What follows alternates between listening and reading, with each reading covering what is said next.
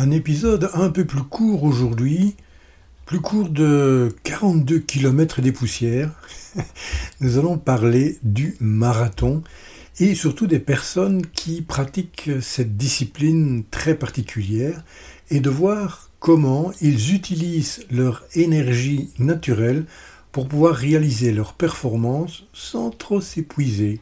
Bonjour, bonjour à vous qui avez décidé de changer votre relation au temps. Entre-temps est le podcast qui est fait pour vous.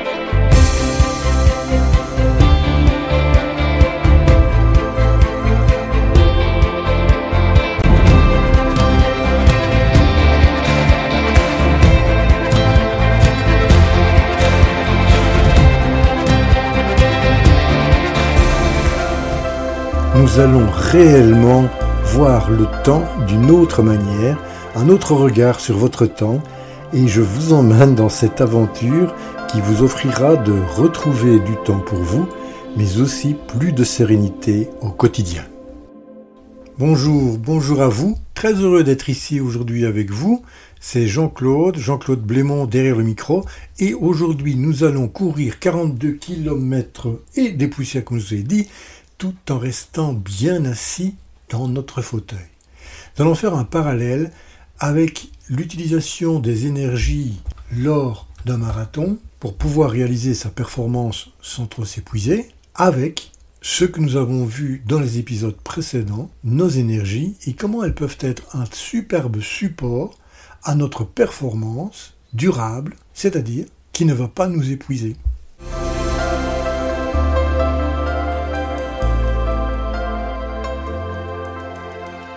Lors de la crise Covid, j'ai souvent entendu la direction de société nous dire ce n'est pas un sprint, c'est un marathon. Et c'est à ce moment-là que je me suis intéressé à comprendre qu'est-ce qu'on voulait dire par là. Outre une expression qui voulait simplement dire que ça allait durer, je voulais connaître comment ces athlètes pouvaient gérer leur énergie sur une période quand même qui s'étend entre 2 et 3 heures de course continuelle. Et c'est de là que j'ai eu l'occasion d'interviewer quelques personnes. Je vais citer leurs prénoms, peut-être ils se reconnaîtront s'ils nous écoutent. Merci à Yves, Jean-François, René et Michel, parmi d'autres, qui m'ont permis de mieux comprendre comment fonctionne la gestion des énergies essentielles pendant ce marathon. Mais avant cela, peut-être définissons un peu ce qu'est le marathon, quelle est son origine, un tout petit peu de connaissance générale sur cette discipline. Allons-y. C'est quoi le marathon? C'est tout d'abord une épreuve de course à pied euh, d'une distance qui couvre officiellement 42,195 km, environ 26,2 miles. Le mot marathon trouve en fait son origine dans, dans une légende grecque. Un messager de l'armée athénienne aurait apparemment couru cette distance, la distance en fait de marathon à Athènes, pour annoncer la victoire sur l'armée perse en 490 avant JC, euh, avant Jésus-Christ. Voilà pourquoi j'aime pas trop qu'on m'appelle JC, parce qu'on pourrait confondre.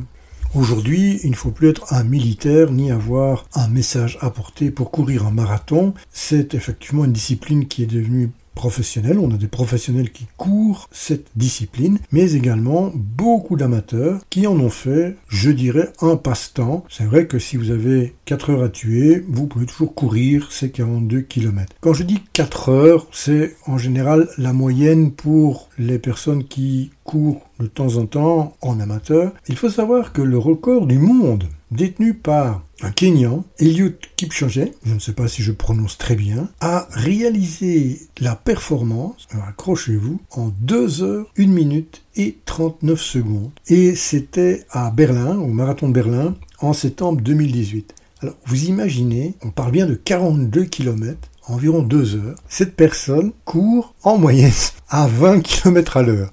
C'est parfois la vitesse que je fais en vélo c'est quand même, je pense, un exploit pour moi, je suis admiratif devant le fait qu'un être humain puisse courir comme cela. Mais quand je vous disais que c'était une performance qui ne les épuise pas, ces marathoniens courent non pas un marathon par an, mais ils courent plusieurs marathons. Ce qui veut dire que l'exercice qu'ils sont occupés à faire ne doit pas les épuiser complètement, de telle sorte qu'ils soient incapables de pouvoir courir dans les semaines, les mois qui suivent. Parlons un peu maintenant de l'utilisation de ces différentes énergies. Pour rappel, on parle de l'énergie physique, mentale et émotionnelle. Alors pour l'énergie physique, ça coule pratiquement de source. Si on veut courir 42 km, il faut absolument avoir une bonne énergie physique. Mais l'énergie mentale, pourquoi cette énergie mentale est-elle intéressante?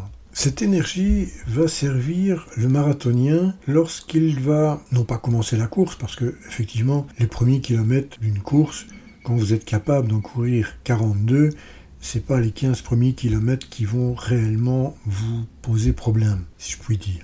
Mais lorsque les kilomètres se déroulent, c'est surtout entre le kilomètre 16 et 30 que votre mental va être un grand support. Il va vous permettre par exemple de découper cette course en, petits segments et de vous dire, bon, il y a un basculement à 20 km, c'est de dire jusque 20 km, c'est les kilomètres que vous avez déjà fait, et par la suite, par exemple, de dire qu'il ne reste plus que. Et donc à ce moment-là, mentalement, vous donnez d'abord une impression, eh bien, que vous progressez bien, et par la suite, qu'il y a de moins en moins d'efforts à fournir parce que la destination est beaucoup plus proche. Il y a un moment où, et ça se produit d'une manière très différente en fonction des personnes, en fonction des coureurs, il y a ce qu'on appelle le mur du marathon, le mur du marathonien. C'est un moment où, eh bien, on a l'impression, d'après ce qu'ils m'ont dit, que tout vous lâche. Les plus de force, ni physique, votre mental est à zéro. Et lorsque j'ai demandé, mais comment faites-vous? Parce que je vois que les gens continuent à courir, ils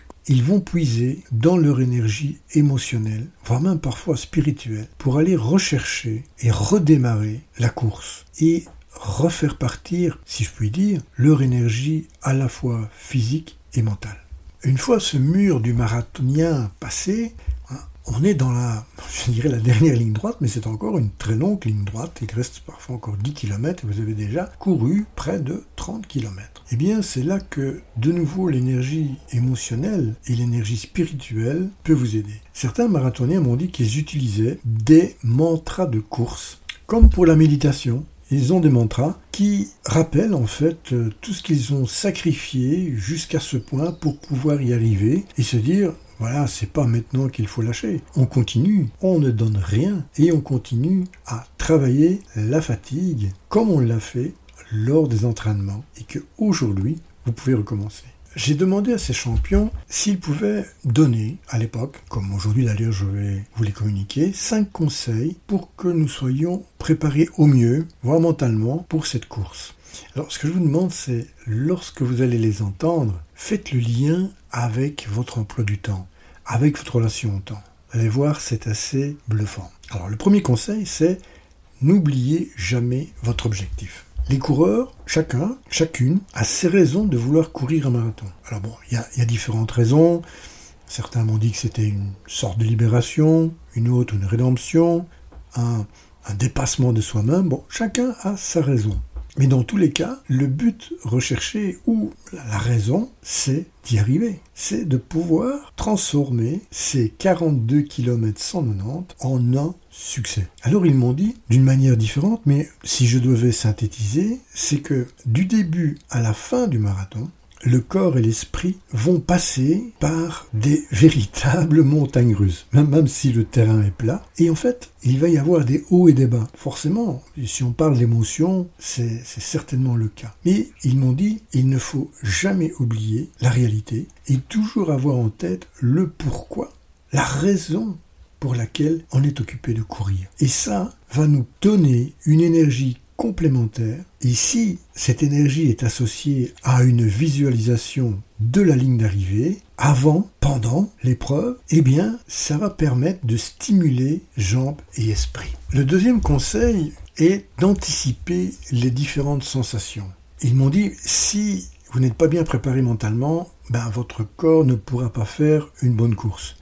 Et en fait, vous n'allez pas atteindre des résultats acceptables. Donc il est important d'anticiper les sensations qui sont susceptibles d'être éprouvées au cours du marathon. Alors, c'est assez marrant parce que il y a un qui m'a qui m'a parlé d'extase. il a de l'extase quand il court. Je, je, veux bien le comprendre parce que on crée énormément de biologie physique lorsqu'on fait cette course, mais également de l'anxiété et surtout de la souffrance.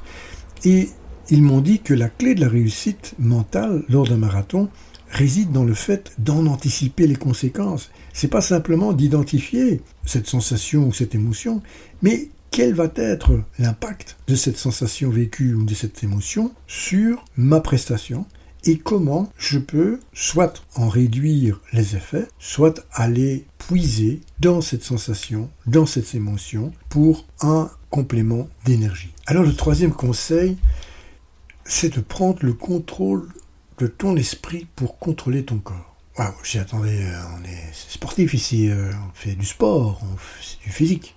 Eh bien, il est beaucoup plus facile de contrôler le rythme pendant une course que de maîtriser les pensées ou les émotions. Et donc, pendant ces 42 km qui peuvent à un certain moment sembler très longs, il faut absolument s'adapter aux incertitudes constantes qui sont ressenties tout au long du trajet. Ça peut être un vent contraire, ça peut être euh, simplement parfois un faux plat qui avait été mal estimé euh, au moment de la reconnaissance. En fait, ça peut être toute une série d'imprévus. Le quatrième conseil qu'ils ont donné était de diviser la course en petites étapes à franchir. Et en fait, c'est une situation de stress en moins, difficile à surmonter s'il est constitué de petits fragments. Au lieu de parler de 42 km, eh bien, on va segmenter cela en 5 ou 7 km et attaquer chaque étape séparément. Souvent, cette étape ou bien ce tronçon était aligné avec la qualité ou l'environnement particulier de la route ou du chemin sur lequel la course allait se passer. Et donc, c'était en fait aussi une façon pour vaincre le subconscient et de dire ouf, ce ne sera pas possible, c'est beaucoup trop long. Même les grands champions travaillent avec des distances de 5 ou 7 km par exemple. Et l'effet positif, c'est qu'à chaque fois qu'un tronçon est passé, est atteint, eh bien, chaque étape renforce notre volonté d'aller plus loin, me disent-ils, et nous rapproche en fait de la ligne d'arrivée. Et nous voici au dernier conseil, le cinquième, et il m'a étonné parce qu'il est réellement arrivé pratiquement pour tous relativement tard dans les conseils. Vous allez comprendre tout de suite. C'est l'équipement sportif qui est une source de confiance. En fait, pour eux, l'équipement, j'appellerais ça les outils qu'ils vont, vont utiliser, eh bien, ils doivent avoir une confiance complète dans les outils, pardon, dans l'équipement qu'ils utilisent. Ils doivent s'assurer que cet équipement correspond absolument à ce qu'ils attendent de l'équipement et en plus, ils ne vont pas porter un nouvel équipement lors d'une course, ce sont les mêmes vêtements, les mêmes chaussures qu'ils utilisent durant les entraînements. De telle sorte que pour eux, qu'ils soient l'entraînement ou maintenant en compétition, eh bien, c'est exactement la même situation, les mêmes vêtements, les mêmes accessoires qui leur servent.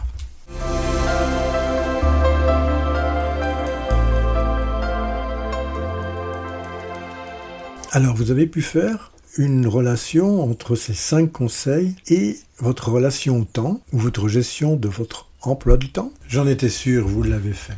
Reprenons brièvement ces cinq conseils. Le premier, n'oubliez jamais votre objectif. Je pense que c'est très clair. Si l'on veut donner un sens plus large, plus profond à nos activités quotidiennes, c'est toujours mieux qu'elles soient reliées à un objectif. Et comme nous l'avons vu, si cet objectif est lui-même relié à quelque chose de plus puissant, eh bien, ça nous permet effectivement d'éviter procrastination et abandon de nos activités parce qu'elles représentent quelque chose de plus grand que simplement l'activité en elle-même. Si vous voulez en savoir plus, je vous donne rendez-vous dans l'épisode numéro 5 pour lequel nous avions vu les objectifs. Les conseils numéro 2, anticiper les différentes sensations, et le numéro 3 qui était de prendre le contrôle de votre esprit pour contrôler votre corps, eh bien, ce sont des sujets que nous avons abordés lorsque nous avons vu les énergies plus en détail, et notamment l'énergie mentale dans l'épisode numéro 12, et l'énergie émotionnelle dans l'épisode numéro 13. Et le point important aussi, peut-être si vous ne vous en souvenez plus, c'est d'aller revoir, ou du moins écouter, puisque c'est un podcast, l'énergie émotionnelle en liaison avec, bien entendu, l'effet multiplicateur. Ce sont les épisodes respectivement 13 et 14. Le conseil numéro 4, qui était de diviser la course en petites étapes à franchir, eh bien, nous avons abordé ce sujet notamment dans l'épisode 9 et 10 qui parlait de la planification, du planning et de comment organiser nos tâches sur un axe du temps. Donc voilà, si c'est un sujet qui vous intéresse, je vous ai donné les épisodes respectifs. Finalement, ce qui m'a surpris euh, positivement, parce que c'est aussi ce que je pense, c'était le conseil numéro 5 de votre équipement, votre équipement sportif. Vous avez vu et entendu que j'ai parfois passé de l'outil à l'équipement. Pour moi, l'outil est important, bien entendu, il faut avoir confiance en son outil, mais l'outil seul ne fait rien. Et c'était une confirmation qui a été donnée par les personnes que j'ai interviewées sur le marathon. C'est pas la première chose qui est venue à l'esprit d'avoir un outil, enfin ici d'avoir un équipement. Et souvent, lorsque l'on parle relation du temps que l'on veut améliorer, sa relation du temps qu'on veut améliorer, son agenda, on a tendance, il existe une tendance d'aller directement vers des outils. Je veux un agenda, je veux un gestionnaire de projet, je veux tel et tel outil. Et finalement, on ne travaille pas les autres éléments et on n'est pas préparé à utiliser ces outils. On n'y a donc pas vraiment une confiance, on ne sait pas trop comment les utiliser. Et lorsque bah, comme pour nos marathoniens, le vent souffle un peu trop fort, bien l'outil ne va pas réellement aider si on n'est pas préparé mentalement et émotionnellement. Voilà, nous arrivons à la fin de cet épisode. Je me permets de vous rappeler que si vous désirez intervenir, soit avec un commentaire, une suggestion, même une question, ce sera un grand plaisir de vous écouter et d'y répondre d'ailleurs. Vous pouvez me joindre, bien entendu, à l'adresse suivante j'aime Je vous remercie pour votre présence chaleureuse et votre écoute et je vous donne rendez-vous au prochain épisode. La semaine prochaine, nous ferons le lien entre catégorie de tâches essentielles et le niveau d'énergie qui est requis. C'est là que nous allons lier à la fois la première partie sur les tâches essentielles et sur nos énergies naturelles. Je vous propose de continuer l'aventure sur le site internet oruposa.com. À très bientôt. Au revoir.